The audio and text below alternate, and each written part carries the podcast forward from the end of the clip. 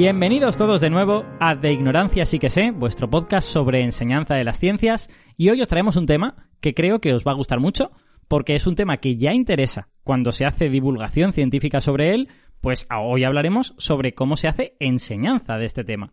El tema es la teoría de la relatividad. No toda la teoría de la relatividad, que ya sabéis que es muy larga y que contiene bastantes matemáticas y por lo tanto se enseña primariamente en la universidad y no tanto en la enseñanza secundaria, pero es que al menos en España sí se enseña un poquitín de teoría de la relatividad en el último curso de secundaria. Entonces, hoy os vamos a hablar de teoría de la relatividad y os vamos a hablar de qué se les cuenta a los estudiantes y qué tipo de problemas tienen los estudiantes cuando se encuentran con esos conceptos. Y si alguien no está familiarizado con la teoría, que no apague el podcast todavía, porque no os preocupéis, os haremos una introducción y os contaremos como mínimo los tres o cuatro conceptos importantes que hay que tener en mente esencialmente los tres o cuatro conceptos que se les cuentan a los, a los propios estudiantes, de alguna manera. Eh, pero bueno, antes de todo eso, voy a presentar a mis compañeros, los ignorantenautas de este podcast. Eh, como siempre, tenemos a Javier Vargas, que es físico y es profesor de física en el IES Playa de San Juan de Alicante. Hola Javi, ¿qué tal? Hola, muy buenas, ¿qué tal estáis todos? Es un programa muy esperado, como decías, eh, el, tema también por parte de los alumnos y precisamente esa es una de las dificultades, que como es un tema que les interesa mucho, pueden haber leído y normalmente hay que matizarles bastantes cosas para que entiendan bien todo lo que viene mm. detrás. Digamos que es un tema que viene con tantas expectativas que es complicado que lo que poquito que se enseña en el, uno de los últimos temas de segundo de bachillerato, pues pueda cumplir esas expectativas, ¿no? Efectivamente. Pues seguramente ellos además habrán leído un montón sobre agujeros negros y todas estas cosas, y eso no es lo que se enseña en, en segundo de bachiller. No, no, pero bueno, como a lo largo del curso también tenemos oportunidad de dejarles caer alguna pincelada de otras cosas, pues ya cuando llegan a estas alturas del curso, pues eh, lo que están esperando son los fenómenos como, como los que vamos a hablar, dilatación del tiempo y ese tipo de cosas. Nice. Bueno, y además de Javi, desde luego, también tenemos como siempre a Víctor Marco, que también es físico, es profesor de matemáticas en secundaria en el IES El Grado de Valencia y temporalmente, como ya contamos en el episodio anterior, es asesor técnico docente en el SEPIE. Muy buenas, Víctor. Muy buenas, Alberto. Aquí estamos. Esta vez no sé que vamos a hablar poca matemática en este tema, yo reconozco que es un, es un, una, una materia que envidio no poder dar, envidio a Javi, porque envidio, es porque yo qué sé, es, es lo que tú dices, tienen expectativas, quieren saben algunos que van a dar relatividad. A mí no me vienen diciendo, profe, por fin la derivada, ¿no? O, matrices.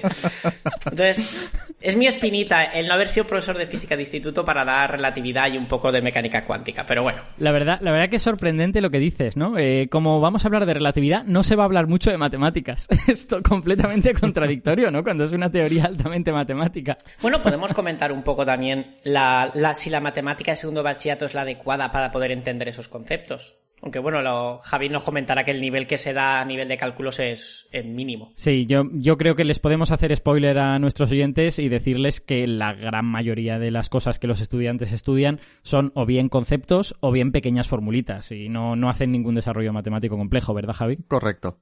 De hecho, eh, hay algunas veces que eh, yo me salgo un poco del tiesto y les hago algún desarrollo eh, un poquito más complejo, pero sin irme a cosas complicadas, para que entiendan en, en que el rango de aplicabilidad de lo que están viendo, porque hay veces que mm. se quedan con la formulita y, se piensa que se puede aplicar en todas las situaciones y eso no es así. De hecho, es una de las fuentes de error más comunes en, los estudiantes. Pero bueno, antes de entrar en todo esto, eh, y para los oyentes que no tengan muy claro de qué va la teoría de la relatividad o exactamente qué es lo que se enseña en, en secundaria en España sobre ella, pues vamos a hacer una especie de mini introducción divulgativa a la teoría de la relatividad y como resulta que tenemos un divulgador en el equipo, que soy yo, pues voy a hacer, voy a hacer yo un poco esta introducción.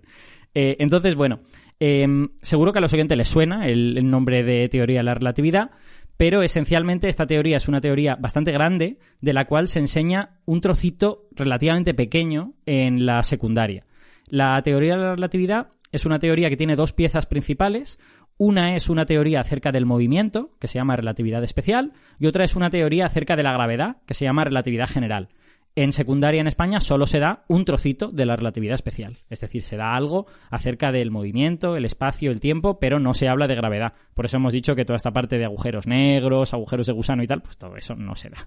De hecho, si eso se hubiera de dar, sí que harían falta muchas matemáticas, porque haría falta que los estudiantes estudiaran geometría diferencial. Son unas matemáticas preciosas, pero quizá un poquitín avanzadas para, secundaria. Eh, Aún así, perdona Alberto, alguna cosita sí que, sí que se menciona porque eh, tenemos que hablarles de la evolución cosmológica del universo. a nivel, lo que, lo que pasa es que es prácticamente a nivel muy divulgativo, pero sí que tenemos que mencionarles cosas como que el universo se expande y eso sin la relatividad general es difícil de, de casar. Claro, se lo pueden estudiar, digamos, como, como un hecho, ¿no? Como una frase. Pero sí, básicamente lo hacemos así. Se les dice que esto pues tiene explicación dentro del marco de la relatividad general, pero pero poco más, no vamos más allá. Ya si te lo quieres currar a nivel de divulgación, pues puedes contarles que la expansión del universo no es que las cosas, que algo explotó y que las cosas se alejan unas de otras porque explotaron, sino que es una cosa un poquito más divertida que esa, pero, pero claro, no le vas a presentar ahí la métrica de Friedman Robertson Walker, por hermosa que sea. bueno, volvamos, volvamos a la relatividad especial. Eh, entonces, bueno, eh, toda la teoría de la relatividad que empezó con la relatividad especial. Einstein eh, publicó sus primeros artículos de relatividad especial en 1905 y solo 10 años después culminó con la relatividad general. Eh, toda la teoría de la relatividad surge de una única idea que Einstein, eh, digamos, cocinó de forma bastante conceptual en su cabeza, no, no muy matemáticamente, y luego, digamos, tiró del hilo de las matemáticas y extrajo el resto de la teoría. Y esa idea es que la velocidad de la luz es constante para todos los observadores. Eso quiere decir lo siguiente. Nosotros cuando eh, vamos en un coche por la autopista, voy a poner el ejemplo más sobado de la historia, ¿vale? Que nadie me pegue, ya sé que es el ejemplo que todo el mundo pone, pero es que es fácil de entender. cuando, cuando vamos en un coche por la autopista a 50 kilómetros por hora y tenemos en el carril de al lado un coche que se mueve a 60 kilómetros por hora, nosotros desde nuestro coche nos parece que el coche de al lado se mueve a 10 kilómetros por hora, que es la diferencia de velocidades, ¿no? Uno a 50, otro a 60, tal. Bueno, pues resulta que esta reglita tan intuitiva y tan sencilla con la luz no se cumple. La luz, todos los observadores la ven moverse a la misma velocidad, que es la velocidad de la luz. Esta velocidad tan alta que es 299.792.458 metros por segundo, ¿vale? Qué, friki, y que además... Qué, qué friki eres. a ver, para un par de cosas que hay en física, que tienen un valor exacto y que no hay más decimales y que esos son los números que hay, pues hay que aprendérselos. vale. ¿Vale? Esto, esto ya lo contaremos en otro programa, pero el, eh, a día de hoy el metro y el segundo se definen a partir de este valor. O sea, la velocidad de la luz es exactamente esto que yo he dicho. 299-792-458 metros por segundo. Nadie lo recordará si no dices 300.000 kilómetros por segundo. vale, 300.000 kilómetros por segundo es una aproximación, no, eso no es el valor exacto. Entonces, la, gracia, la gracia que tiene la luz es que eh, si tú vas, en lugar de en un, coche, en una nave espacial, ¿vale? Imagina que tu nave espacial está quieta y ves un rayo de luz, pues se mueve a, como ha dicho Víctor, 300.000 kilómetros por segundo, un poquito menos, ¿vale? Eh, pero si ahora tu nave se está moviendo a 299.000 kilómetros por segundo, que tú esperarías que entonces vieras el rayo de luz moverse a solo 1.000 kilómetros por segundo, pues no. Resulta que desde tu nave ves moverse el rayo de luz a 300.000 kilómetros por segundo también. Y esto puede parecer una locura, puede parecer que directamente es un disparate que es imposible de encajar. Pero es posible de encajar. Lo que pasa es que para encajarlo hay que eh, admitir una serie de cosas que a priori nos parecerían muy locas. Y esas cosas son básicamente que observadores diferentes tienen percepciones diferentes del espacio y el tiempo. Y para que os lo imaginéis, eh, es muy fácil con una formulita muy sencilla, que es que velocidad es igual a espacio partido por tiempo. Si resulta que hay una velocidad, que es la de la luz, que es constante, pues a lo mejor ese espacio y ese tiempo tienen que cambiar según el observador para que esa velocidad sea constante.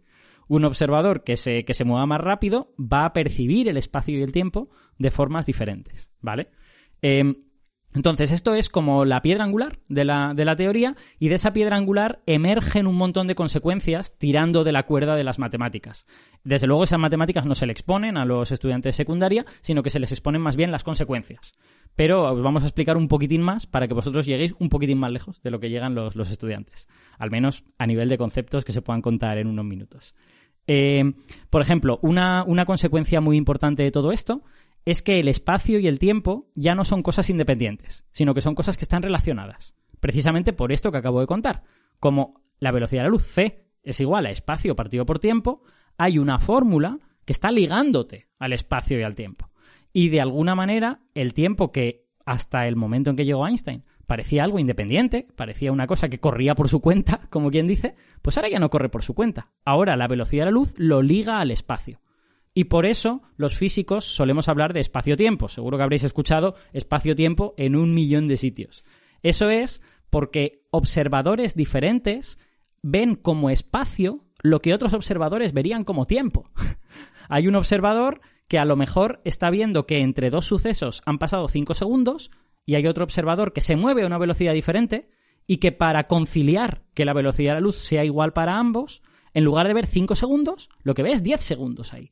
Y esos 10 segundos, ese, ese tiempo extra que está sacando, lo está sacando del espacio. Lo que el primer observador vería como 5 metros, resulta que el segundo observador lo ve como 2 metros. y esos 3 metros que sobran se han convertido en tiempo para el observador que ve más tiempo. Esto parece una locura, pero la verdad es que la eh, formulación matemática es muy sencilla. Se hace todo con matricitas y se llaman transformaciones de Lorentz. Pero eso no se ve en secundaria y no vamos, y no vamos a entrar en ello. Simplemente quedaos con la idea de que debido a que la velocidad de luz es constante, el espacio y el tiempo como que se trasvasan del uno al otro, ¿vale? Observadores que se mueven a velocidades diferentes perciben como espacio lo que otros percibirían como tiempo. Y como consecuencia directa de esto viene lo que ya sí estudian los estudiantes, que son los dos efectos eh, por excelencia, que son la dilatación del tiempo y la contracción del espacio.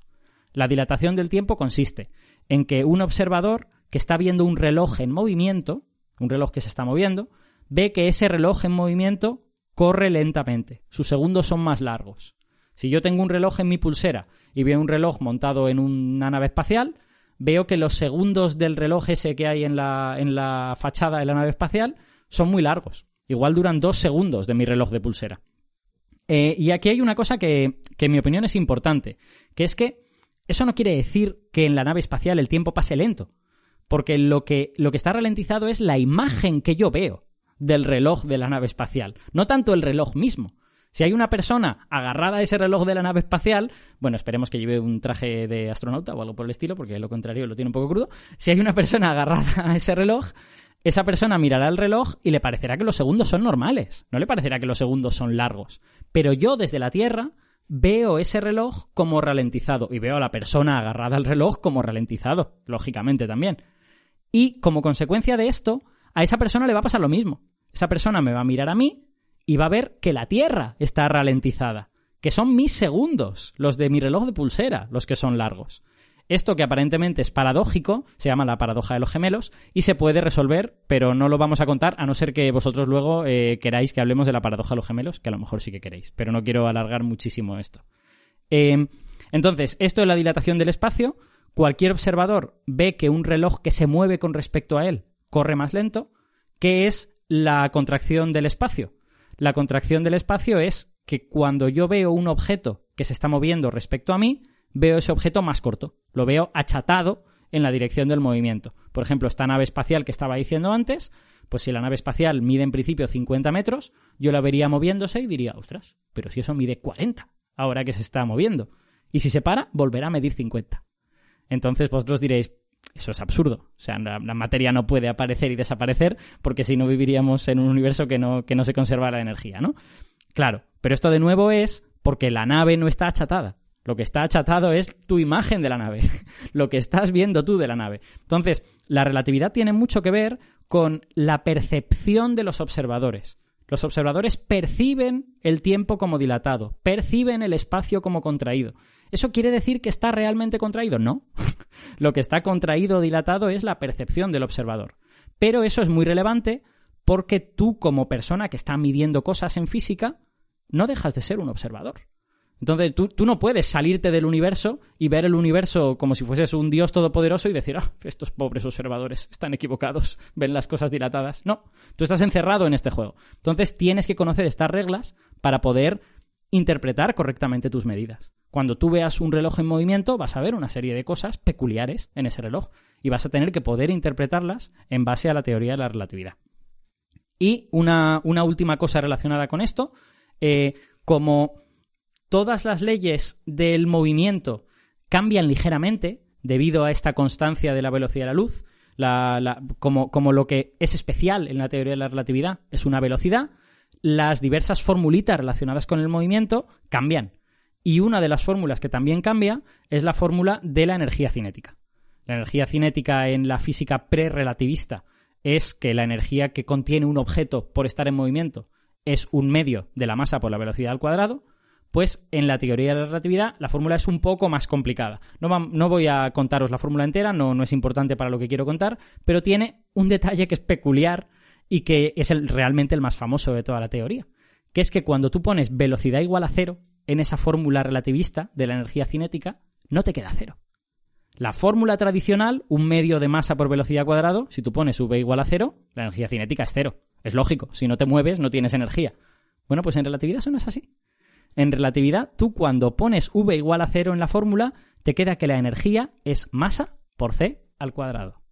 Y es la fórmula más famosa, quizá, de la física de todos los tiempos, ¿no? E es igual a mc cuadrado. La masa contiene energía. La masa simplemente por existir, aunque esté parada, contiene energía. Y la energía que contiene la masa es m por c cuadrado. Y eso viene de la fórmula de la energía cinética en relatividad especial, que es, un poquito farragosa de deducir, pero se deduce y no, no, es, nada difícil cuando, cuando sabes cómo hacerlo. Entonces, esta formulita es igual a mc cuadrado, también se le enseña a los chavales y yo creo que, vamos, si no se le enseñara sería un error, porque es una de las fórmulas más famosas de la historia de la ciencia, ¿verdad, Javi? Efectivamente, sí. Más o menos ahí es en donde nos quedamos. Llegamos hasta la equivalencia más energía, vemos la, la energía relativista y, y, poco más. Hmm. Después se mencionan un poco las paradojas, la, especialmente la paradoja de los gemelos, pero a mí me gusta hablar también de la, de la paradoja de la escalera en el granero, o de la pértiga, o depende de quién lo, quién lo diga, es una cosa u otra, pero vamos. Pero ya está, estas cuatro ideas básicas son las que se les enseña a los, alumnos. Sí, hay paradojas muy bonitas con trenes también, ¿no? Con eh, un tren que cabe, eh, o sea, que hay un túnel en el que el tren cabe perfectamente y entonces cuando el tren ha entrado por completo en el túnel, se cierra la puerta de entrada y de salida y luego se vuelve a abrir rápidamente y el tren sale del túnel. Pero en el sistema de referencia del tren eso no ocurre así. En el sistema de referencia del tren, como el túnel es más estrecho, te da la sensación de que, o sea, perdón, voy a ir un poco más lento. Como tú estás en el tren moviéndote muy rápido, tú lo que ves es que el mundo entero está contraído, el espacio del mundo está contraído, con lo que el túnel es estrecho. El tren no cabe dentro del túnel. Entonces, si realmente se cierran las puertas al mismo tiempo, van a cortar el tren. Y van a, van a, vas a ver dos realidades físicas radicalmente distintas cuando lo ves parado desde fuera que cuando lo ves desde dentro. ¿Cómo se resuelve esa aparente paradoja? Pues que resulta que en el sistema de referencia del tren las dos puertas no se cierran al mismo tiempo. En el sistema de referencia del tren primero se cierra la puerta por la que va a salir el tren, se abre, el tren empieza a salir y cuando el tren ya ha terminado de entrar, se cierra la puerta de entrada y se vuelve a abrir. Y entonces así se resuelve esta pero, paradoja. pero, esa, paradoja es distinta a la de los gemelos, ¿no? La de los gemelos se resuelve porque cambias de sistema inercial, ¿no? Sí, sí, sí, sí, no, no, es, nada que ver. Es otra. Vale, vale. Esta es equivalente a la del granero. Vale, claro, lo que pasa es que esta me ha gustado, Alberto, me la voy a apuntar porque, claro, la del granero, en la del granero es una persona que va corriendo con una escalera y entra dentro del granero, pero claro, hacerle entender a una persona que, o sea, a los alumnos que la persona va corriendo a velocidades relativistas igual es un poco complicado, mientras que si decimos que es un tren de, de última tecnología, pues a lo mejor es más sencillo de, sí, esto. Había, había una persona en nuestra facultad, no sé si vosotros le conocisteis, eh, no vamos a decir los múltiples apodos que esa persona tenía, que estaba obsesionado con los objetos relativistas y que le preguntó a nuestra profesora de mecánica que qué pasaría si una bacteria fuese relativista.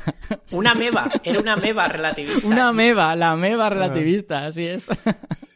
Solo cuando has dicho lo de los múltiples apodos ya sabía quién era. bueno, vamos, vamos a abandonar este tema. reconduzcamos. reconduzcamos. Entonces, bueno, no sé si queréis añadir alguna cosa más de todo esto. Ya sé que la introducción a la relatividad ha sido muy rápida, pero claro, es que tenemos que hablar de educación. No podemos estar aquí una hora hablando de relatividad. Bueno, yo, yo sí que quiero comentar y si queréis así empezamos un poco a hablar de los temas de los artículos que, que queríamos tratar el tema de, lo que hablamos de la percepción, ¿no? De la dilatación de la percepción. No confundir como defienden estos artículos que han estudiado que mucha gente piensa que es un efecto óptico, ¿no? como si fuera un truco, pero que en realidad no está pasando, cuando en realidad el que lo observa contraído de verdad está midiendo una contracción, no es un efecto visual que, que es que eso, sin, que, sin contar ya los casos más dramáticos que la gente llega a entender la relatividad, porque a mí me la han preguntado muchas veces, si es un efecto psicológico, ¿no? Con esto de, como estoy entretenido, el tiempo pasa más rápido. Pues es increíble cuánta gente piensa, no, no, es, es porque eh, en la relatividad ya parece que está en la cultura general, pero en, muchos casos malentendida. Y es la faena de, darla en segundo de bachiato cuando hay que corregir estas cosas. De hecho, em, hay una. O sea, quiero decir, eh, yo tengo amigos a los que les gusta mucho la filosofía y siempre dicen que este tipo de em, dudas serían más fáciles de resolver si tuviésemos una formación más sólida en filosofía. Lo que no sé si es realista pensar que a los 17 años uno pueda tener una formación sólida en filosofía. Pero lo que estamos diciendo que sucede en relatividad es que por un lado tienes la realidad y por otro lado tienes la percepción de la realidad de cada uno de los observadores. Y una y la otra no son idénticas. De, la, de una sola realidad emergen diversas percepciones distintas. Y eso no es contradictorio. Simplemente la teoría te está diciendo eh, personas distintas por moverse a velocidades diferentes ven imágenes distintas de la misma realidad. La realidad es una, pero tú ves como eh, proyecciones, como si fueran de un cine, distintas. Claro, pero, pero, pero son igual de reales. Pero ahí, ahí justo está uno de los mayores problemas que, que podemos encontrar. Eh, quizás también por la forma en la que lo expresamos a veces, porque eh, ahora mismo estamos usando palabras como que la imagen que tenemos de la realidad que percibe una persona. Eh, puede parecer que, por ejemplo, la dilatación del tiempo se deba a que a medida que se aleja una nave, los rayos de luz que pueda estar mandándonos con información de la nave cada vez tardan más tiempo en llegar. Y no es, no es eso. quiero decir, es que realmente tus medidas te dan valores diferentes. Incluso aunque corrijas para esos efectos, tus medidas están dando diferentes. Pero al estar hablando de la percepción de esos observadores, eh, hay que llevar cuidado porque eso puede dar pie precisamente a que, a que una persona, un no iniciado en, temas relativistas, realmente piense que es un efecto óptico, como estábamos diciendo, o algo similar. Claro, por ejemplo, si el siguiente ejemplo, una persona está entre dos bombillas que en su sistema de referencia, eh, importante la palabra, luego hablaremos de lo del estudio de marcos de referencia, es matizar muy bien lo que es eso. Para él, en sus marcos de referencia, las dos bombillas se encienden a la, vez. No importa que él esté en el centro y las dos luces le lleguen a la vez, que que esté en un lado y evidentemente una le llega antes. Pero si hace los cálculos de las distancias, verá que se le han encendido a la vez, aunque una le llegue antes. Que es distinto de que alguien pasara por su lado a cierta velocidad y de verdad ve que se han encendido en momentos distintos. Y aunque sea una percepción de ese, las dos son reales. También el otro piensa que el que se está moviendo es el contrario. Siempre matizar que no hay una persona que está, como tú decías, en un sistema privilegiado de no, yo estoy parado de verdad. No, no, no hay nadie parado de verdad. O todos están parados de verdad para ellos. sí, dejadme, dejadme que matice dos cosas. Primero, el, concepto que acaba de decir Víctor de sistema de referencia es un eh, nombre con el que los físicos estamos muy familiarizados, pero que puede resultar un poco nombre un poco largo y abstruso para gente que no sea de física, y simplemente significa eh, un observador que está a una velocidad determinada. Por lo, por lo, tanto, un observador que está a velocidad cero respecto a un poste, o a velocidad 50 eh, kilómetros por hora respecto a un poste, o a velocidad 1000 kilómetros por segundo respecto a mí. Eso es un sistema de referencia o un observador, ¿vale? Y vamos, creo que vamos a hablar muchas veces de marcos de referencia, sistemas de referencia, y todo eso es eso. A veces en los sistemas de referencia se incluye un reloj para que tú puedas decir cuál va a ser el tiempo que mide la persona que está en este sistema de referencia. Si se te olvida el reloj, pues ya tu sistema de referencia es, una porquería. cógete el reloj y entonces tendrás un sistema de referencia correcto. Y la, y la segunda cosa que quería matizar era sobre todo esto de la realidad, las imágenes y tal, para que no se me enfaden de verdad los, mis amigos que saben filosofía. Yo no estoy defendiendo ahora mismo que exista una realidad y que la teoría de la relatividad demuestre que exista una, realidad. Lo que quiero decir es que el discurso de la teoría de la relatividad eh, es compatible con que exista una realidad y observadores diferentes vean imágenes diferentes de ella. Luego podemos discutir si existe la realidad, si no existe la realidad. Eso ya sería una cuestión filosófica más profunda que no tiene nada que ver con la relatividad. Claro, pero cuando te metes en cálculos ya con, con por ejemplo, con el espacio Minkowski y ves que hay una cosa que sí que es invariante, ¿no? que es esa invariante relativista, que es la que en realidad es el teorema de Pitágoras, ¿no? Donde los catetos son el espacio y el tiempo, y es esa hipotenusa la que no cambia, la que es. Lo que pasa que según cómo te mueves, tú ves proyecciones distintas. Y como llevamos desde que el ser humano pisa la Tierra pensando en el espacio y el tiempo en cosas distintas, que eso es nuestro problema, porque nunca nos hemos movido tan rápido, nos cuesta ver que son sombras distintas del mismo objeto. Solo que uno lo ve desde un lado y otros desde otro. Pero si pudiéramos ver, porque nuestro cerebro no está preparado, el espacio-tiempo, con esos catetos a la vez de esa hipotenusa un poco metafórica. Bueno, metafórica no, porque en realidad es una hipotenusa. Eh, solo que en vez de lo que pasa es que es una hipotenusa de, un espacio eh, que no es el espacio R3 tridimensional en el que vivimos. Es, claro, es, una hipotenusa donde uno de los catetos es el tiempo y ya está. Eso es. Entonces, cuando ya. Es que curiosamente Claro, nadie dice, no, yo entiendo la relatividad. Bueno, tú la asimilas gracias a la matemática que controlas. Porque haces, haces un paralelismo con el teorema de Pitágoras que ya entiendes. Porque en realidad ningún ser humano puede ver esa relatividad. Porque no podemos ver las dos caras de esas proyecciones. Pero la entendemos gracias a la matemática. Sin ella, porque cómo, es que nuestra intuición nos dice que el tiempo es absoluto. Esa, esa de nuevo es una afirmación extremadamente filosófica, ¿no? Porque ¿qué diferencia hay entre entender una cosa y eh, poder asimilarla gracias a las matemáticas. Es que a lo mejor ambas cosas son sinónimas, ¿no? Es que quizá, quizá estamos, estamos queriendo atribuirle a la palabra entender una especie de, carácter eh, mágico que no Queremos entender, claro, ya cuando te metes ya con, aunque ya se sabe un poco del tema, con la más mecánica cuántica y tal, entender, por ejemplo, la unificación de la gravedad y la, de la relatividad y la mecánica cuántica se va a entender con matemáticas. Pero no quizás se va a entender como entendemos cómo cae una piedra, ¿no? En mecánica clásica. Entonces yo creo que hay que dar ese paso ya de que conocer la matemática y que prediga las cosas, para mí ya es entenderlas. Exacto. O al menos, o al menos es una cierta noción de entender. Podríamos discutir si hay otras, pero esta es una y es una bastante potente. Bueno, es la que, con la que nos está llevando a donde nos lleva todo, ¿no? Desde, por lo menos desde hace unos siglos. Eh, por cierto, en esto que has comentado me ha sugerido otra aclaración que me apetece hacer porque es posible que algún oyente se lo esté preguntando, que es este asunto de que estamos diciendo, no, el espacio y el tiempo son muy parecidos, son dos proyecciones de la misma cosa, en realidad lo que existe es el espacio-tiempo. Y alguien puede decir acertadamente, pero espera un momento, porque en el tiempo estamos avanzando continuamente hacia adelante y en el espacio yo me puedo parar si quiero. Por lo tanto, hay una diferencia entre el espacio y el tiempo. Y tiene toda la razón, es verdad. O sea, existe esta cosa llamada espacio-tiempo, observadores diferentes, eh, digamos, hacen un balance, pueden traspasar parte del espacio, de su percepción del espacio a su percepción del tiempo, o al revés, parte de su percepción del tiempo a su percepción del espacio, pero es verdad que tiempo y espacio tienen propiedades distintas.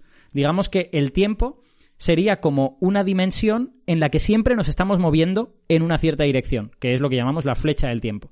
Mientras que las dimensiones espaciales son dimensiones en las que podemos cambiar nuestra velocidad. Podemos, podemos hacer cosas diferentes. En la dimensión temporal no podemos. Así que hay ahí complicaciones adicionales que, de nuevo, no se las enseñamos a los chavales de, de bachillerato porque no queremos que les explote la cabeza. No querrás tú, no querrás tú. bueno, los, los, que son profesionales de esto empiezan a querer que les exploten las cabezas. claro. Vale, pues venga, vamos, vamos si queréis un poco con eh, el tipo de cosas que ocurren cuando tratamos de enseñar estos conceptos a chavales. Entiendo, Javi, que, que son solo de 17 años, ¿no? No se le da a gente más joven que No, no, no. Conceptos relativistas es solo para segundo de bachillerato, que son alumnos ya de 17, 18 años. Vale, perfecto. Y a ver, eh, la pregunta es, cuando les explicas todo ese tipo de cosas, ¿qué te dicen ellos? O sea, ¿qué, qué, problemas se encuentran? ¿Lo entienden? ¿Dicen, oh, sí, esto es trivial? ¿O dicen, madre mía, quiero morirme? ¿Qué, es lo que pasa? Se parece bastante a, estar viendo una serie que al final de cada capítulo te deja un cliffhanger que con ganas de, de saber qué ha pasado. Eh, porque, claro, tú les estás... Eh, a mí me gusta mucho tirar de los experimentos mentales de Einstein para explicarle las cosas en una primera pasada. Y, y, esas clases son fantásticas. O sea, se quedan con unas caras como diciendo, no sé si este tío me ha engañado o, es que mi cabeza no da para más. Es que el cabrón de Einstein era muy potente, ¿eh? porque sus experimentos mentales son altamente conceptuales y se los puedes explicar a cualquier persona. Otra cosa es que la persona eh, efectivamente te mire con cara de, aquí me está vendiendo un producto que, no estoy seguro de si es correcto. Pero, sí, sí, no es nada trivial, no es nada trivial tampoco entenderlo. Según el currículum no tenemos por qué enseñar las transformadas de Lorentz, pero yo de después de haber explicado estos fenómenos relativistas con, con las con los, los experimentos mentales de Einstein, Ajá. a mí sí que me gusta explicar la transformación de Lorentz, porque después de todo, lo que sí que dice la ley es que tenemos que hablarles del éter y del experimento de Michelson-Morley Ujú. con lo que lo tenemos puesto en bandeja también. Entonces, no es habitual que trabajen con las ecuaciones de las transformaciones, pero sí que vienen muy bien para enseñarles que la matemática apoya todo esto que estamos haciendo Y, y que esas transformaciones también son las que delimitan en qué situaciones podemos aplicar la, la dilatación temporal y la contracción de longitudes, por ejemplo. Porque es, es muy fácil caer en el error. La la- son, las formulitas son súper sencillas. Sí. O sea, es eh, este intervalo de tiempo es igual a una cosa multiplicada por el otro intervalo de tiempo. Eh, y muchas veces, si no decimos de dónde viene, qué condiciones hay, lo que se quedan a veces los alumnos es que eh, el tiempo más corto es el del sistema de referencia que está en movimiento. Y no Ajá. tiene por qué. Porque depende de cuáles son los dos sucesos entre los que tú estás estudiando el intervalo. Claro, porque les hemos, les hemos contado aquello de que eh, cuando tú ves un reloj en movimiento, ese reloj corre lentamente, ¿no? Efectivamente. Entonces, eso lo metabolizan como, vale, cuando el reloj se está moviendo, ese reloj cuenta pocos segundos. Claro, que en el fondo es cierto, porque claro, para ese reloj, el tiempo propio es el de ese sistema de referencia. Entonces, de, respecto a otros sistemas, eh, tú vas a ver ese reloj moviéndose más despacio que, en- que el reloj de tu sistema. Claro, lo que pasa es que cuando inviertes y dices, no, no, y si el que está midiendo es el de la nave, ¿qué va a ver qué ocurre en la Tierra? Pues entonces ya se lían y creen que el- la nave sigue siendo corto y no es verdad. El de la nave ve que la Tierra se está moviendo y por lo tanto es la Tierra la que, la que mide poco tiempo. Que sigue siendo fruto de, de la necesidad mental de anclarte a que hay uno absoluto. Sí, Mm. exacto. El tiempo se dilata, pero se dilata para mí, que soy el que está parado. ¿no? Exacto. Eso exacto. es. Y, y os pongo un ejemplo. Muchas veces la mayoría de los ejercicios de dilatación temporal lo que se da es un intervalo de tiempo medido en un sistema que suele ser una nave y se pide a qué tiempo corresponde ese intervalo en el sistema de referencia de la Tierra. Claro, se lo están dando siempre como que el tiempo propio es el tiempo de la nave. Entonces, aplicar la formulita es, es eh, prácticamente sin pensar. El que está en movimiento tiene el tiempo corto, el otro es el que tiene el tiempo largo. Hay uno, por ejemplo, en el que dice eh, que un astronauta pone una canción y, y dura pues cinco minutos y lo que preguntan es cuánto tiempo ha estado escuchando el astronauta la canción de acuerdo a los observadores de la Tierra. Ajá. Pero no preguntan nunca qué pasa cuando son los de la Tierra los que han puesto la canción. Exacto. En ese caso, el tiempo propio es el de la Tierra y es el astronauta el que está midiendo un tiempo más largo. Ahí se invierten Exacto. los papeles. Y, y a mí me gusta eso enfocarlo con las transformadas de Lorentz. Porque en las transformadas de Lorentz es muy importante que tú definas claramente cuáles son los sucesos. No, yo voy a pedir el intervalo entre este suceso y este otro suceso. Y el tiempo propio va a ser el sistema en el que los dos sucesos ocurren en el mismo lugar. Para, para nuestros oyentes que no tengan muy claro lo que es una transformación de Lorentz, es básicamente una cosa que te dice eh, el espacio que mide la persona que está en la Tierra eh, viene dado por X y Z y el tiempo que mide la persona que está en la Tierra viene dado por T. Y el espacio que mide la persona que está en la nave es X' y prima Z' y el tiempo que mide la persona en la nave es T'. ¿Cómo se relacionan el uno con el otro? Y son unas formulitas que en realidad con una simple matriz pues relacionan una cosa y la otra. Eso es. Pues eh, si no se definen claramente esos sucesos y esas condiciones, eh, te das cuenta de que no puedes aplicar correctamente la formulita que ellos se aprenden luego de la dilatación temporal. Es más, las formulitas de la dilatación temporal y la contracción espacial, yo defiendo, o sea, está muy bien enseñarlas, ¿eh? no, no digo que no hubiera que enseñarlas, pero son una trampa mortal, esta es la realidad. Porque si no entiendes en qué condiciones se han definido esas fórmulas, las vas a aplicar mal casi con toda seguridad. Por ejemplo, para que nuestros oyentes lo vean, la, la dilatación temporal es lo que dice Javi. Eh, te dice, el tiempo que mide alguien es igual a un número mayor que uno por otro tiempo. Con lo que el tiempo primero que he dicho va a ser más largo y el tiempo segundo que he dicho va a ser más corto, ¿vale? Pero esa fórmula solo tiene sentido si el que mide el tiempo más largo está quieto. Si ha medido el instante inicial y el instante final sin moverse. Si esa persona está moviéndose y mide instante inicial instante final, esa fórmula ya no vale. Hay que usar otra fórmula ligeramente distinta, un poquito más complicada, eh, porque estás introduciendo espacio. Esa persona se ha movido en el espacio y entonces va a mezclar espacio y tiempo. Y con la contracción espacial pasa exactamente lo mismo.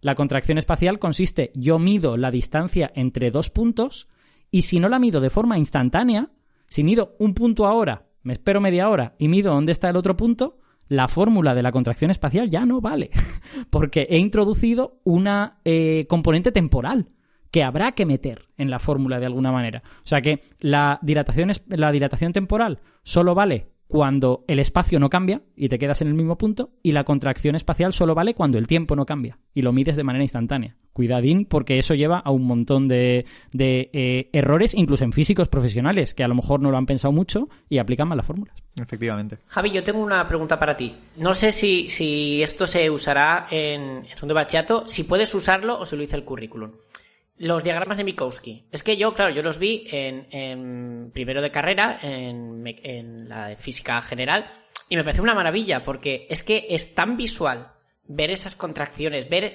esas situaciones que me parecen increíbles cuando eh, se rompe la simultaneidad y sucesos que no están relacionados, ¿no? Por causa-efecto, un observador puede ver que se sucedan al revés. Me parece una herramienta tan poderosa el diagrama de Minkowski y no sé si se puede usar o tú lo usas o estás obligado a enseñarlo. Eh, no aparece en el currículum. Es decir, no tienes por qué enseñarlo. Nadie te dice que no lo uses. Hmm. Pero lo cierto es que luego los ejercicios que se suelen preguntar suelen ser tan sencillos que muchas veces no merece la pena eh, tener de hacer el diagrama de Minkowski.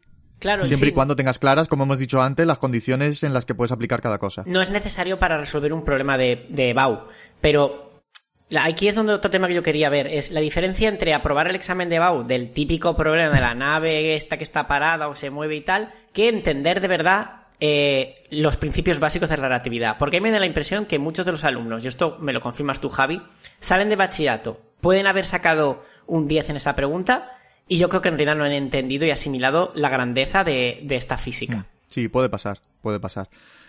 Mira, uno de los mayores problemas que hay también es el tiempo, porque yo si pudiese les explicaba los diagramas de mi En relatividad, desde luego relatividad es el tiempo, sí, nunca mejor dicho. Pero eh, pensad que nos tenemos que explicar. Campo gravitatorio te lleva, mm, bueno, campo gravitatorio eléctrico y magnético te lleva fácilmente mm, un trimestre entero, si no más. Luego hay que explicar todo el apartado de ondas y óptica.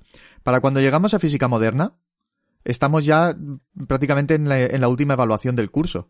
Entonces, en una sola evaluación, con la Semana Santa por medio, y teniendo en cuenta que segundo de bachillerato termina en mayo, no termina en junio, tenemos que terminar de explicar relatividad, física cuántica y física nuclear.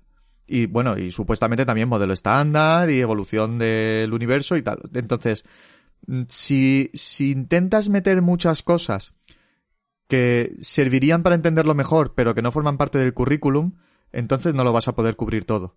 Entonces en algún momento tienes que cortar. Sí, los diagramas de Minkowski en realidad son súper guays. Y si, y si tienes un poco de tiempo para trabajarlos, te ayudan un montón a entender la teoría, pero yo creo que, que necesitas pasarte a lo mejor una semana trabajando los diagramas de Minkowski y eso es algo que objetivamente no vas a tener. Sí, una semana es, es mucho en segundo bachato. Bueno, te pasa un poco, yo creo que toda la física moderna y eh, en tu asignatura es un poco como la probabilidad de la estadística en la mía, ¿no? que se va dejando para el final, pero es, no sé, súper importante. Sí, un poco.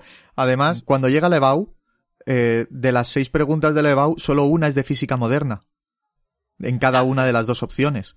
Es decir, mm de entre relatividad, física nuclear y, física cuántica solo van a responder una pregunta. Mientras que todos los otros bloques de todo lo demás sí que tienen al menos una pregunta de cada cosa. Con lo que eh, lo otro, mm, si es necesario extenderse y, no da tiempo a hablar de, estas cosas en, física moderna, pues en física moderna es en donde tenemos que recortar porque es lo que por un lado, lo que en términos de la EBAU lo menos les va a rentar, hmm. porque es para, para todo un de todo un trimestre solo les van a hacer una pregunta. Y además luego son preguntas típicas la mayoría de las veces. Son cuatro cosas las que se preguntan. ¿Os dais cuenta que entre la poca física moderna que damos y la poca probabilidad que sean matemáticas, no vamos a quitar nunca la visión determinista del mundo que existe. Sí. Efectivamente, la, gente va a seguir pensando que las cosas tienen un valor y que el valor es el que es. y claro, hay tiempo. Y luego, en, parte también, puedo entender que, esto sea así, lo de, en, el, en el caso de la física moderna.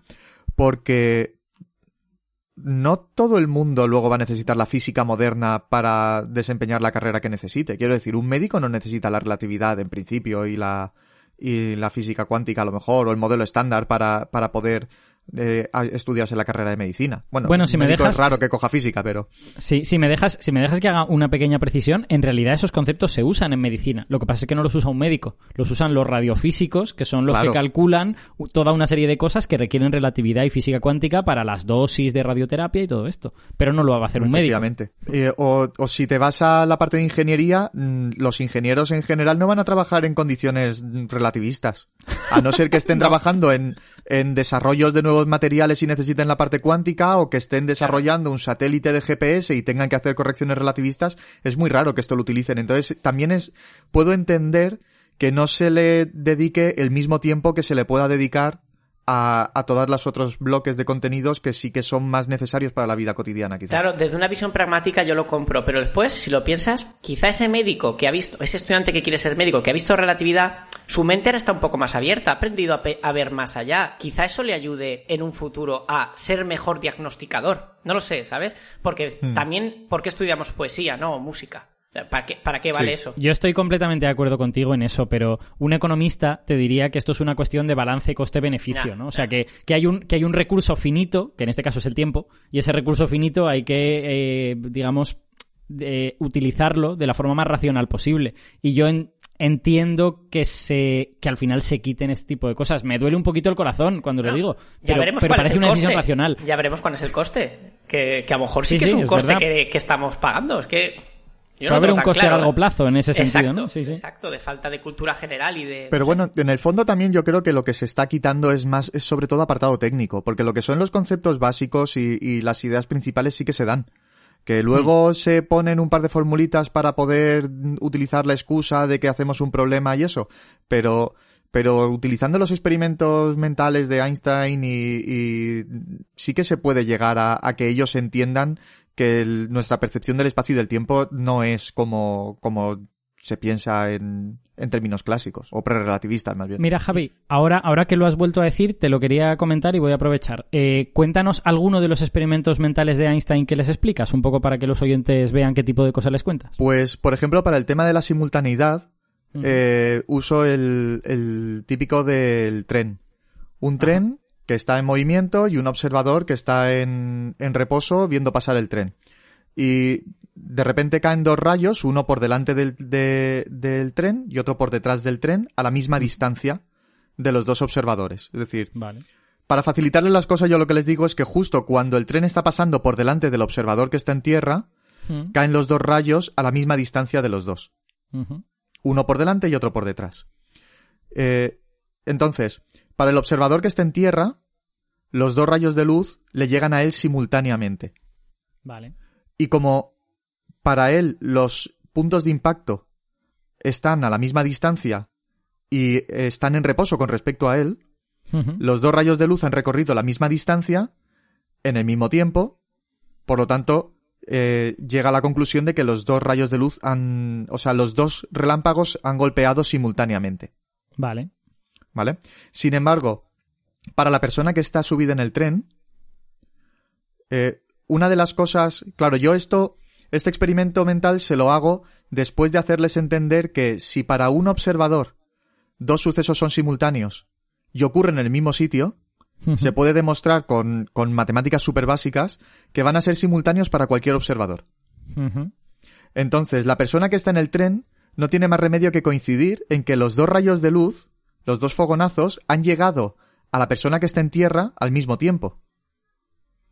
Porque si para él han llegado simultáneamente a su, a su misma posición, para el que está en el tren también. Sin embargo, para el que está en el tren, la persona que está en tierra no está quieta.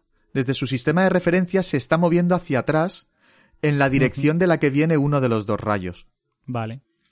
Entonces, lo que, lo que concluirá la persona que está en el tren es que si esa persona, si la que está en tierra se está moviendo hacia el punto de impacto, significa que ese rayo de luz va a necesitar menos tiempo para llegar a él.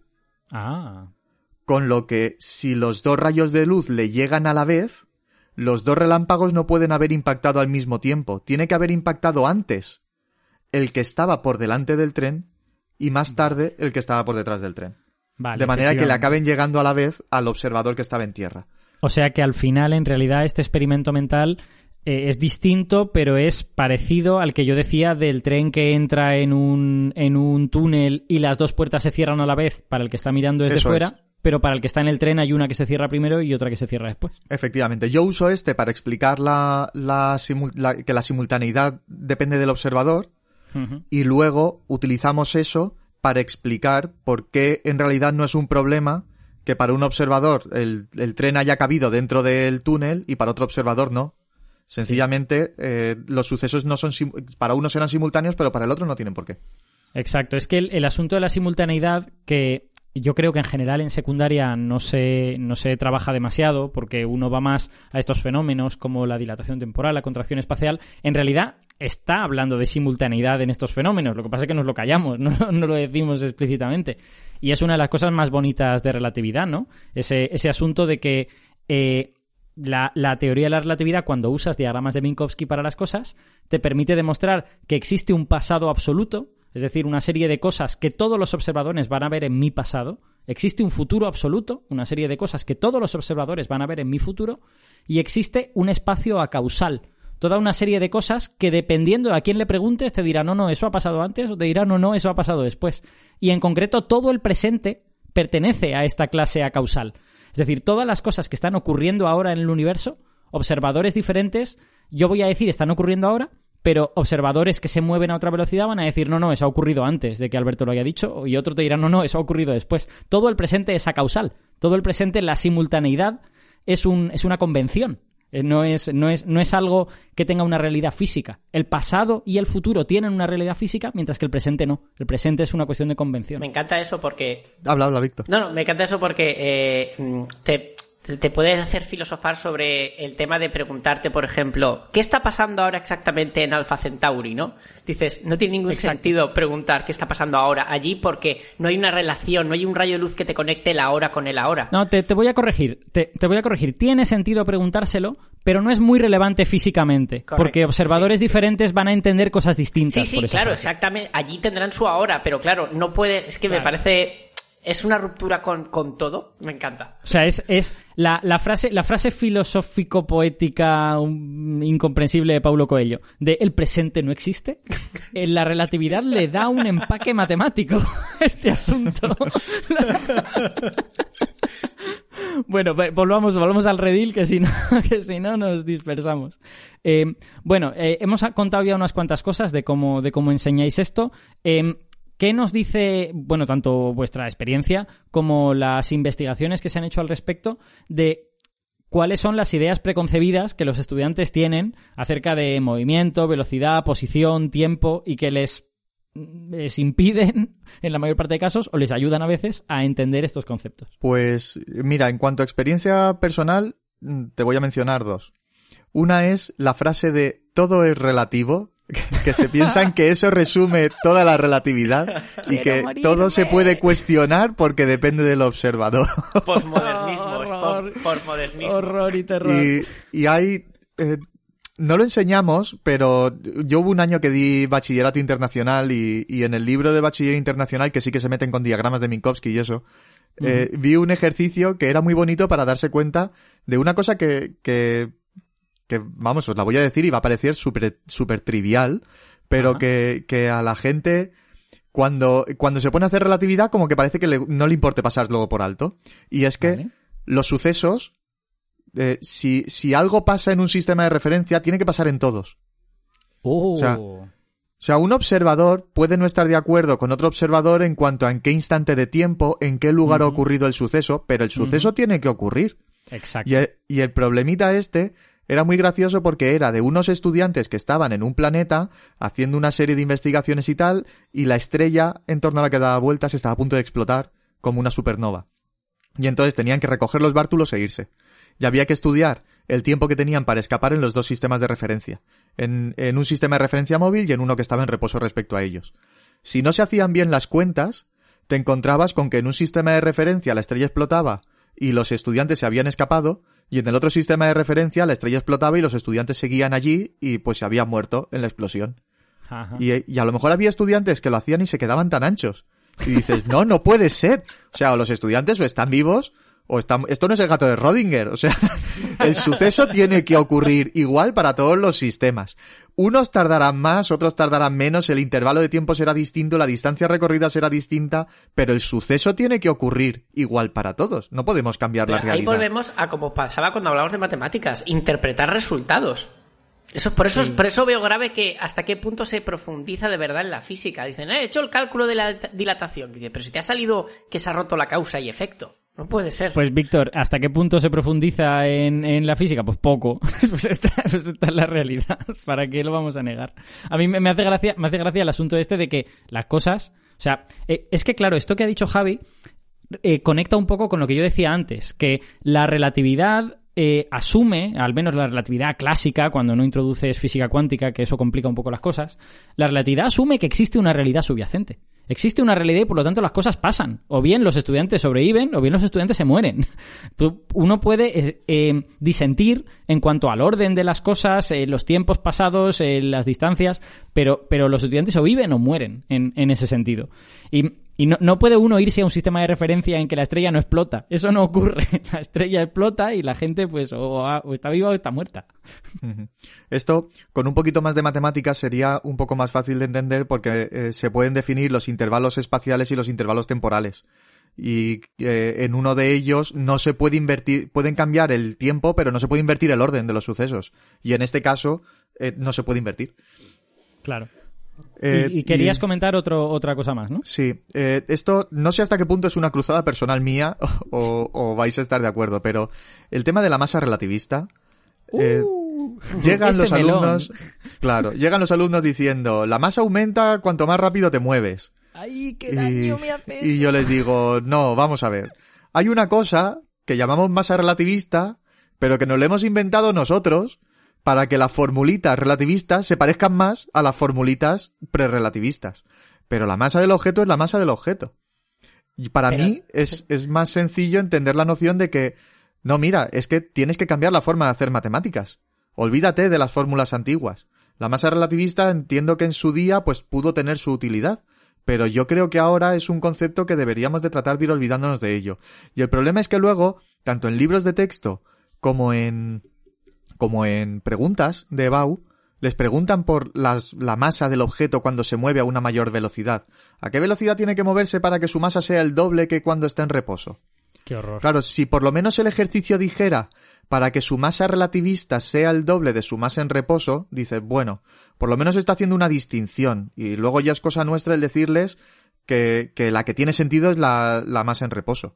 Pero hablan Sí. directamente de la masa Pero yo creo que. y que la debe- masa ha crecido. Eso creo que una vez lo hablé con Alberto. Esto creo que te lo pregunté porque también te lo escuché una vez en Coffee Break. Yo creo que esto viene del tema de pensar, como tú una cosa con masa no la puedes acelerar todo lo que quieras, cada vez te cuesta más llevarla al límite de velocidad. Yo creo que se interpretaba como que la, la inercia de ese objeto iba creciendo, ¿no? Es como, jo, cada vez me cuesta más llegar a C.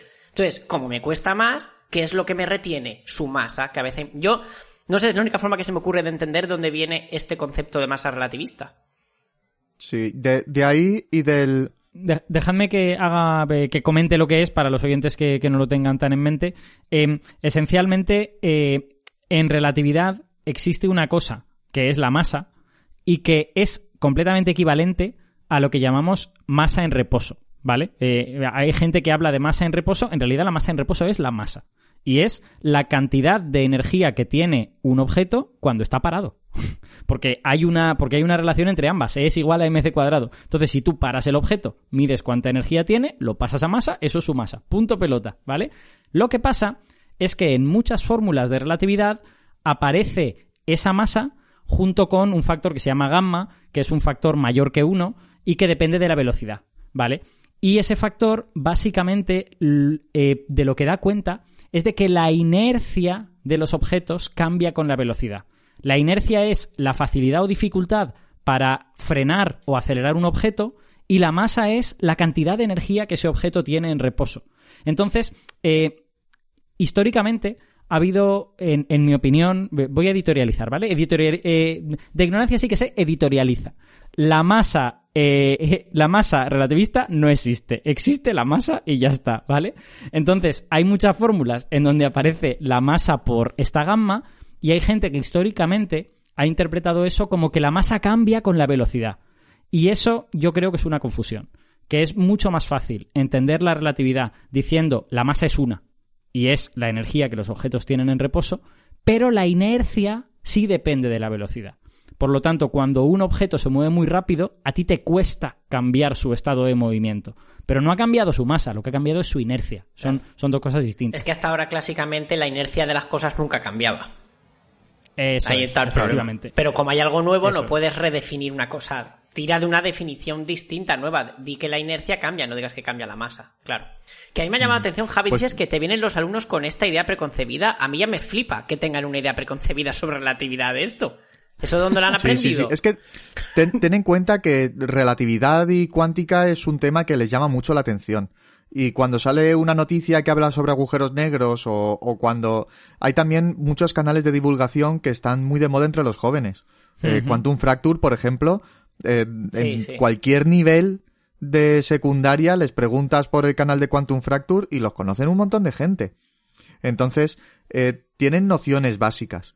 Y ojo, que Quantum Fracture lo explica bien. De hecho, suelo poner su vídeo sobre la masa relativista como ejemplo de, de por qué deberíamos de olvidarnos de esto. Pero son conceptos que no son fáciles. Es que lo de la masa relativista se ha convertido en algo que es casi generacional. Hubo una generación de físicos que ahora tendrán, pues no sé, 60 años o algo por el estilo, a los que les vendieron esto de la masa relativista y que la masa cambia con la velocidad, y uno puede reescribir las fórmulas de la física de forma que más o menos encaje ese concepto, pero conceptualmente es súper confuso. Porque entonces tienes que hablar de masa en reposo y masa en movimiento y es un lío. Entonces, eh, es una cuestión generacional. Los que no pertenecemos a esa generación creemos que esa idea es más problemática de lo que ayuda y que es mejor como relegarla, como Javi dice. Además, fijaos hasta dónde llega mi cruzada, que cuando llega este momento, eh, yo incluso les hago mención a los cuadrivectores para justificarles que se tienen que olvidar de que, de que ese factor de gamma va acompañando a la masa. Se lo digo muy por encima, pero yo les digo, la relatividad la tendríamos que hacer bien con un tipo de vectores especiales que son los cuadrivectores. Y cuando hacéis la relatividad con esto, os dais cuenta de que esa gamma no viene con la masa. Esa gamma viene con la velocidad. Exacto, efectivamente. Y ese, Entonces- y ese es el punto. Claro, no tiene sentido asimilarlo a la masa. Si la masa luego la pones tú multiplicando para sacar el momento. Pero el factor de Gam el factor de Lorentz ya estaba ahí antes. Es más, yo Qué les bueno, me compraría gusta mejor Eso, me gusta eso, ¿eh? Está, es, que es Sí. justificación matemática. Lo has entendido porque la matemática te lo ha dado a entender. Ahí estamos. Yo les, yo les compraría más la idea de la masa, que la masa cambie con la velocidad y todo esto, si literalmente en todas las fórmulas la masa de toda la vida se sustituyese por la masa multiplicada por el factor de Lorentz, por la gamma esta. Pero eso no es verdad. Hay unas cuantas fórmulas en las que eso no ocurre. El electromagnetismo, por ejemplo. Porque esas fórmulas se deducen de otra manera, vienen de otro sitio, y entonces esa especie como de no, no, la relatividad consiste en que yo cambio todas las masas por una masa que depende de la velocidad. Pero es que no es verdad, porque hay fórmulas en las que eso no pasa. Entonces, es, es un apaño que, que no termina, que no termina de cuajar, en mi opinión. Pues esos son los dos mayores problemas que, que yo me encuentro. Que Qué se curioso. piensan que, que todo es válido, como es relatividad, todo vale, y, y el tema de la masa relativista, que todo el mundo ha oído hablar de la masa relativista, y yo tampoco oigo hablar tanto de ello, y mira que consumo bastante divulgación, pero, pero ellos parece que todos encuentran eh, la masa relativista por algún sitio y ya vienen con ella conocida. A ver, es lo que es lo que decimos. Ha habido un par de generaciones o tres que se han criado con esa idea y de alguna manera esas ideas difunden en los artículos y en las cosas que la gente lee y seguramente las vamos a seguir viendo durante nuestra vida, no las vamos a poder hacer desaparecer. Bueno, pero los alumnos de Javi van a ver más de gente más joven, ¿no? Que no, que no debería tener esas ideas. O sea, que es curioso de dónde vendrá eso. Bueno, Porque esa gente que dices tú, Alberto, de esa edad, no son los que divulgan en YouTube. Es verdad, pero esa gente puede escribir artículos que otras personas se basen en ellos, o a lo mejor en otros países las tradiciones son distintas. En España yo sí creo que las generaciones más jóvenes hemos renunciado un poco a esa idea, pero igual si ves divulgación estadounidense, a lo mejor no, no lo sé, ¿eh? estoy, estoy especulando porque no sé cómo es. Pero quizá en otros países no es así. O sea, bueno, puede haber todo tipo de casuística un poco complicada y que tiene que ver con sociología. Igualmente, Javi, esa cruzada a mí me parece un éxito en tu clase. O sea, a mí no me vienen diciendo en bachato, oye, que, que he oído que vamos a dar matrices y que no conmutan o algo así, ¿sabes? Pero ¿cómo puede ser eso, Víctor? ¿Cómo, puede no conmutar? ¿Cómo, ¿Cómo es posible que el orden de los factores, ¿sabes? Para mí eso sería como, Dios, hemos triunfado como docentes. Qué maravilla, sí, sí, ojalá. Cuando dices matrices, ni siquiera, ni- yo siempre pienso cuando empezaba, digo, bueno, a ver si va alguien va a hacer la broma sexual de lo que es una matriz. Ni siquiera saben que, que a eso se le llama matriz también, o sea que... Cero. Bueno, a ver, vamos, voy, voy a cambiar un poquito de tercio y os voy a eh, preguntar una cosa que yo creo que ya hemos comentado algo, pero por si queréis hacer algún comentario más, que es, eh, todas estas cosas de relatividad, como no les podemos explicar la relatividad con las matemáticas gordas y desde el principio hasta el final, porque no hay tiempo, no, porque no tienen las matemáticas y porque además no hay tiempo, eh, les terminamos explicando estas formulitas, ¿no? La fórmula de la dilatación temporal, la fórmula de la contracción espacial, que uno puede utilizar mal porque no la ha visto, no la ha visto deducir. Eh, entonces, ¿sería a lo mejor útil o a lo mejor más productivo explicarles más los conceptos subyacentes y no hacerles tanto hacer problemas, hacer este tipo de cosas que se pueden convertir en mecánicas y que pueden llevar a que apliques la fórmula sin entender lo que Pues- estás haciendo? Pues por un lado, por un lado sí, por un lado creo que sí, porque creo que sería, como tú dices, más productivo que, que entendiesen bien los conceptos. Hmm. Pero claro, luego el problema de todo es al final es, la- es evaluar y es, eh, y es el, la PAU que tienen a final de, de año. Porque luego, si tú te quieres centrar en temas muy conceptuales, yo creo que es todavía más fácil conseguir pillarles por algún sitio. Porque incluso aunque lo hayas entendido, no es fácil de explicar. Y, y de- hay muchos sitios por donde puedes acabar eh, confundiéndote en una explicación o en un razonamiento. Entonces, eh, ¿qué ventaja tienen los ejercicios? Pues bueno, los ejercicios, si al final les acabas poniendo ejercicios tipo, a algunos les costará más, a otros les costará menos, pero los ejercicios te los van a acabar sacando. Sobre todo si son sencillitos. Exacto. Entonces, yo me imagino que será, entre otras cosas, por, por dificultad a la hora de evaluar si lo hiciéramos demasiado conceptual. Que también te digo que poner todos los ejercicios iguales no ayuda mucho. Mm, Para eso no. ¿Para, para qué los ponemos entonces? Pero, en fin. Claro, es que si, si hablamos, esa prueba la pone la Facultad de Física. Y al final de cuentas, como habéis dicho, no va a ser útil en otras, asigna- en otras carreras salvo en la propia física.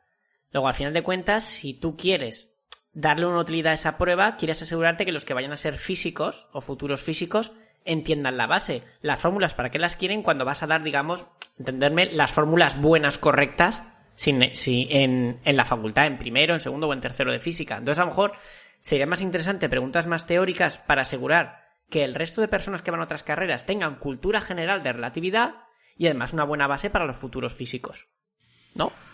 Sí, pero bueno, es que realmente luego las formulitas esas son, son fáciles de aprender.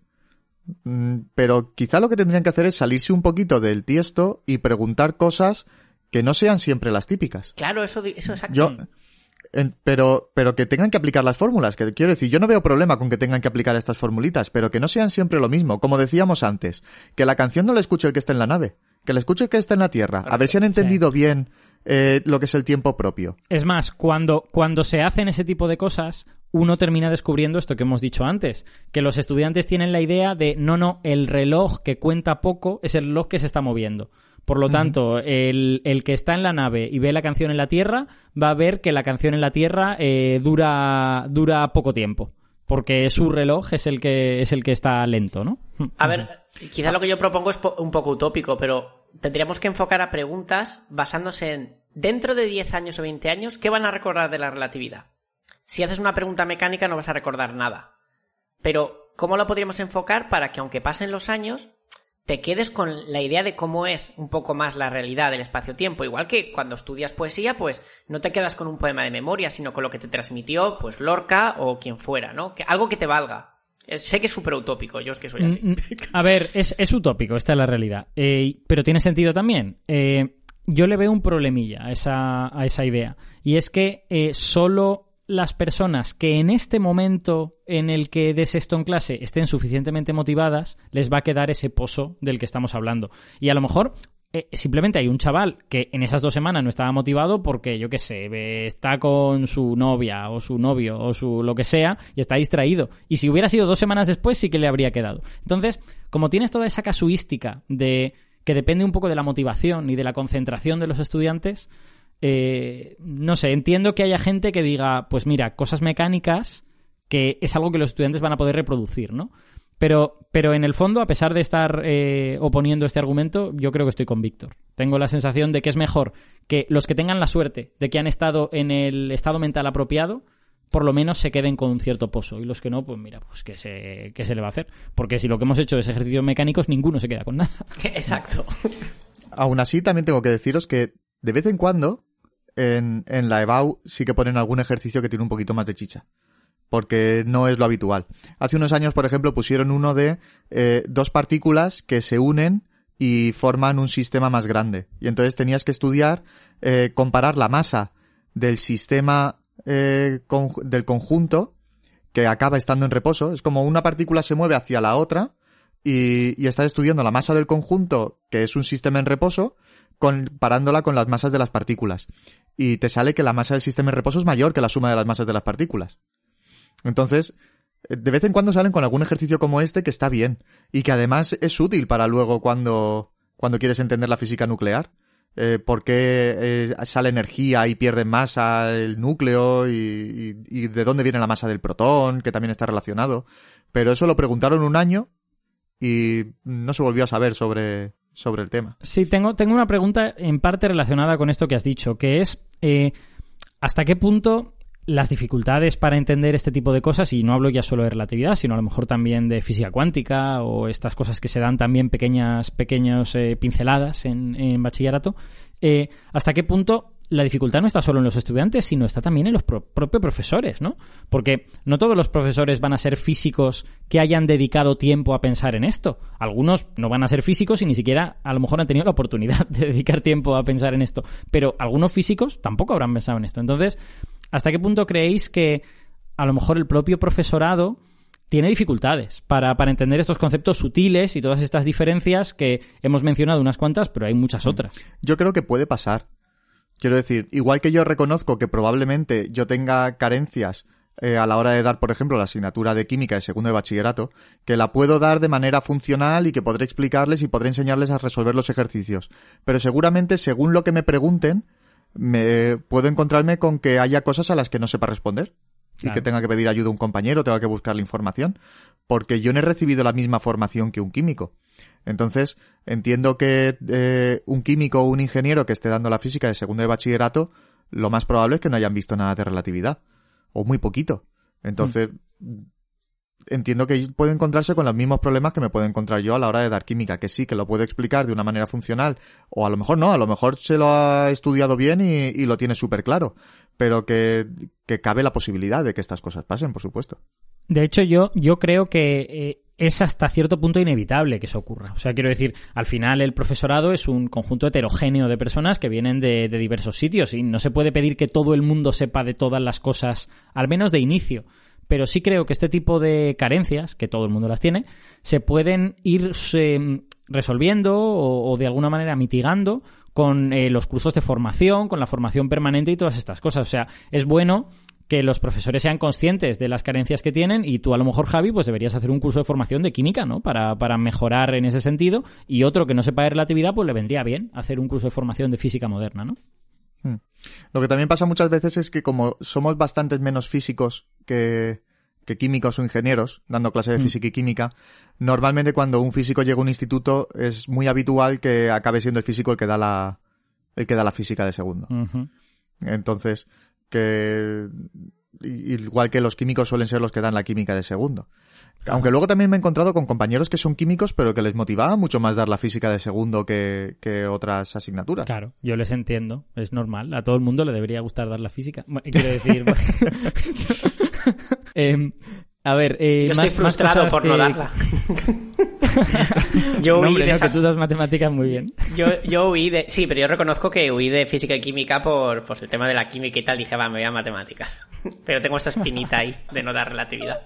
Oye, siempre puedes coger y en el tema de matrices ponerles a, multiplicar matrices 4x4 con vectores de cuatro dimensiones y luego coger y decirles, pues mm, así hacemos relatividad. bueno, yo les pues ahora ya sabéis más relatividad que vuestro compañero de segundo de bachiller. yo siempre menciono relatividad en, clase de matemáticas. Aprovecho cualquier. Cuando doy Pitágoras digo, bueno, hay otros teoremas de Pitágoras y les hablo un poco del espacio-tiempo. Bien, bien, bien. Mira, hablando, hablando de estas cosas así un poco eh, transversales y todo esto, eh, otra pregunta que tengo es ¿hasta qué punto creéis que este tipo de conceptos que han sido muy importantes en la física del siglo XX. Hoy estamos hablando de física, otro día pues hablaremos de conceptos de matemáticas o de, o de biología o de otras cosas. Estos conceptos que, que tienen 100 años ya y que son muy importantes, ¿hasta qué punto deberían formar parte un poco de la culturilla general? Y los ponemos en segundo de bachillerato en el último tema. De forma que solo los que han cogido la física en segundo de bachillerato y que llegan al final de curso y les da tiempo a dar este tema, van a ver esto.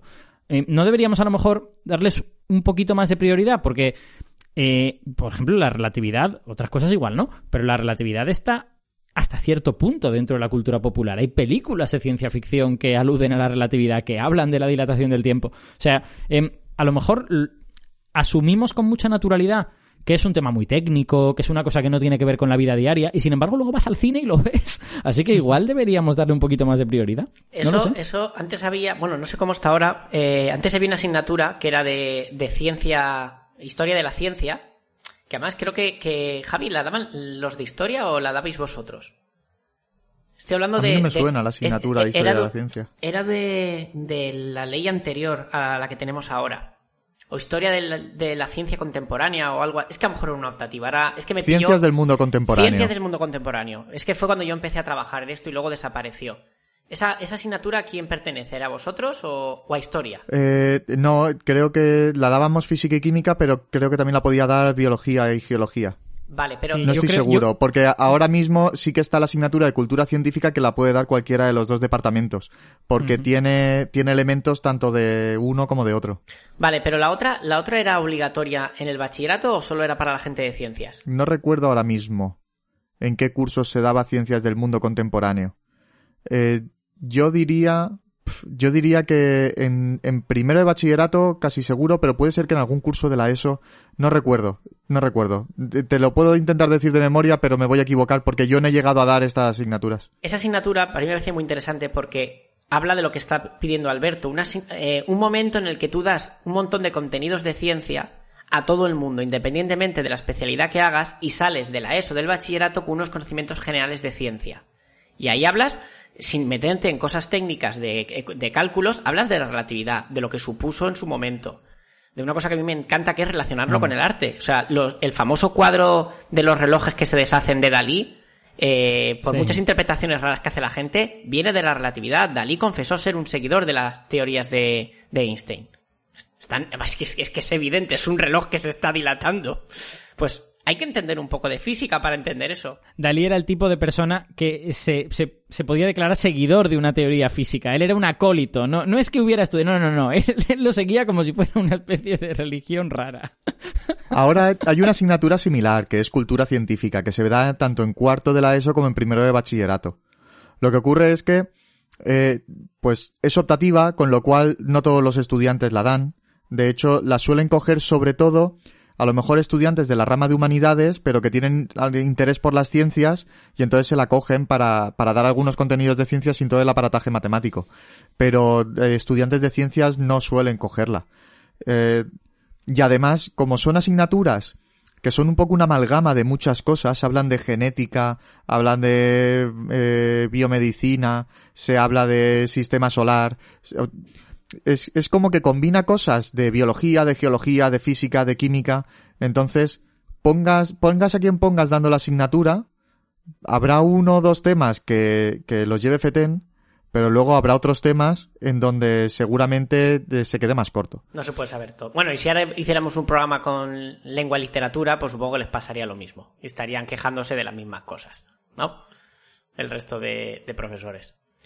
Pero bueno, pasa un poco, perdona, como lo que pasó cuando eh, biología, Alberto, que había gente que podía salir de la ESO sin haber dado evolución y darwinismo. Exacto, exacto, efectivamente. Os, y, sí, y sí. para mí están al mismo nivel, claro. es algo que, que, bueno, ni siquiera el darwinismo es casi, es biología moderna, pero bueno, es, es, un, es a partir del momento en que ya trabajamos de otra forma.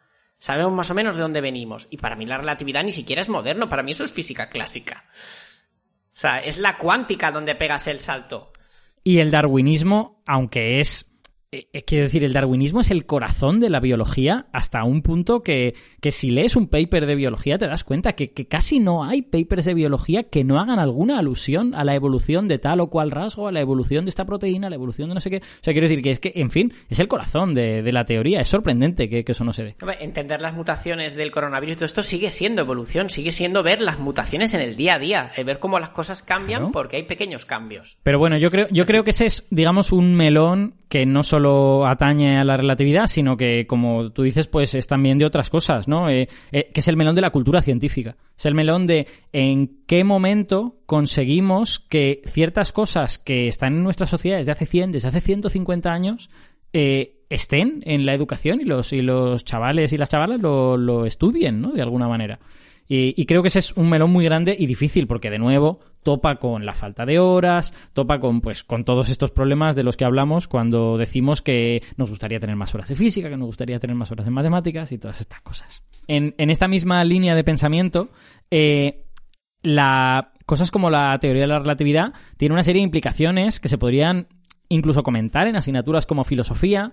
Tiene una serie de implicaciones que podrían ser eh, inspiración para asignaturas artísticas. Hay gente que a lo mejor pues le saldría hacer una obra tratando de jugar con estos conceptos, como Dalí o con lo de, con lo de los relojes.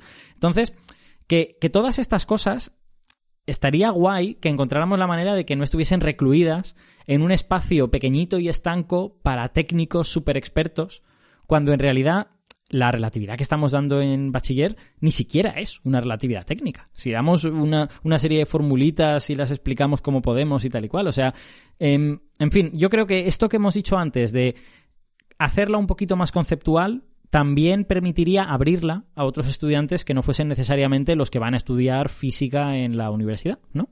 Sí, estoy de acuerdo.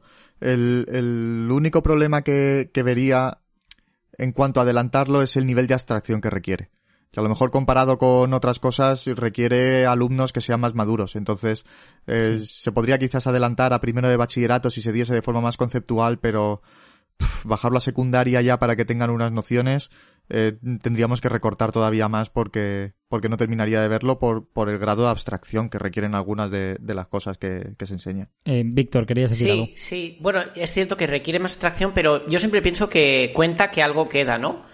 Y nunca sabes cómo puede florecer. Yo pienso, cuando antes has hablado del cine, eh, la primera película que yo tengo constancia de que hablan de relatividad es El planeta de los simios. Puede que haya alguna otra, no lo sé. Y, y lo mejor de esa película es el, el, cliffhanger final, ese giro que se debe a la relatividad. Al hecho que, claro... ¿Vamos a hacer spoiler de una, de una película de los años 70? Sí, sí, sí. Bueno, yo... ha pasado tiempo suficiente. Podría hasta contar el final de Perdidos. Creo que no habría ningún problema. y, y, para mí lo... Podrías lo... si no fuese porque, porque no queremos que este podcast dure cinco horas y media. Exacto. Bueno, a mí me gustó el final, ¿eh, Alberto? A ver lo que va a pasar. bueno, acabo. Quiero decir que lo, lo grande de esa peli es el giro final.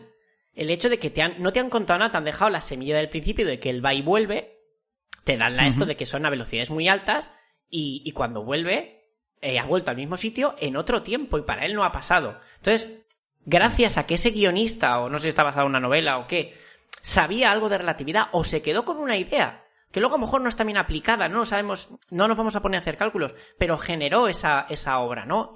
Igual que Dalí generó la suya, entonces algo queda siempre aunque sea malentendido. Mejor un error sobre un concepto que no tener ninguna opinión sobre el concepto. Efectivamente. O sea, en definitiva, que el, el conocimiento siempre es mejor que la ignorancia, ¿no? Que yo claro, creo que podría claro. ser el lema de este, de este podcast. Aunque sea un conocimiento al 50% o al 40%. Bueno, pues creo, creo que ya hemos eh, hablado bastante de, este asunto. Eh, también creo que podríamos estar hablando dos horas más, porque como además somos físicos, nos gusta mucho hablar de, de, este tema en particular. Pero como ya llevamos un ratito y creo que hemos tratado diversos aspectos del asunto, pues lo podemos dejar aquí. Me parece que ha sido un programa muy interesante y estoy deseando que elijamos otro tema de matemáticas así un poco duro y también lo, lo tratemos con una cierta profundidad, que creo que será muy interesante. Sí, elegiremos uno de, de segundo bachillerato así chulo, que los hay. Así que, muchachos, ignorantenautas, eh, Víctor, muchas gracias. A ti, Alberto, un placer como siempre. Javi, muchas gracias por haber hablado mucho en el programa de hoy que te tocaba. Eso depende del observador, ¿no? perfectamente Dios, posible. Dios. Y, creo que con esto es imposible hacer un broche mejor para este programa. Así que muchas gracias también a los oyentes que hayan llegado hasta aquí. Esperamos que eh, esto, a pesar de que los conceptos pues son un poquito abstractos, eh, os haya resultado interesante y que estéis motivados para escuchar lo que os contaremos en el próximo programa, que todavía no lo hemos decidido, pero creo que tendrá que ver con matemáticas. Así que, hasta la próxima.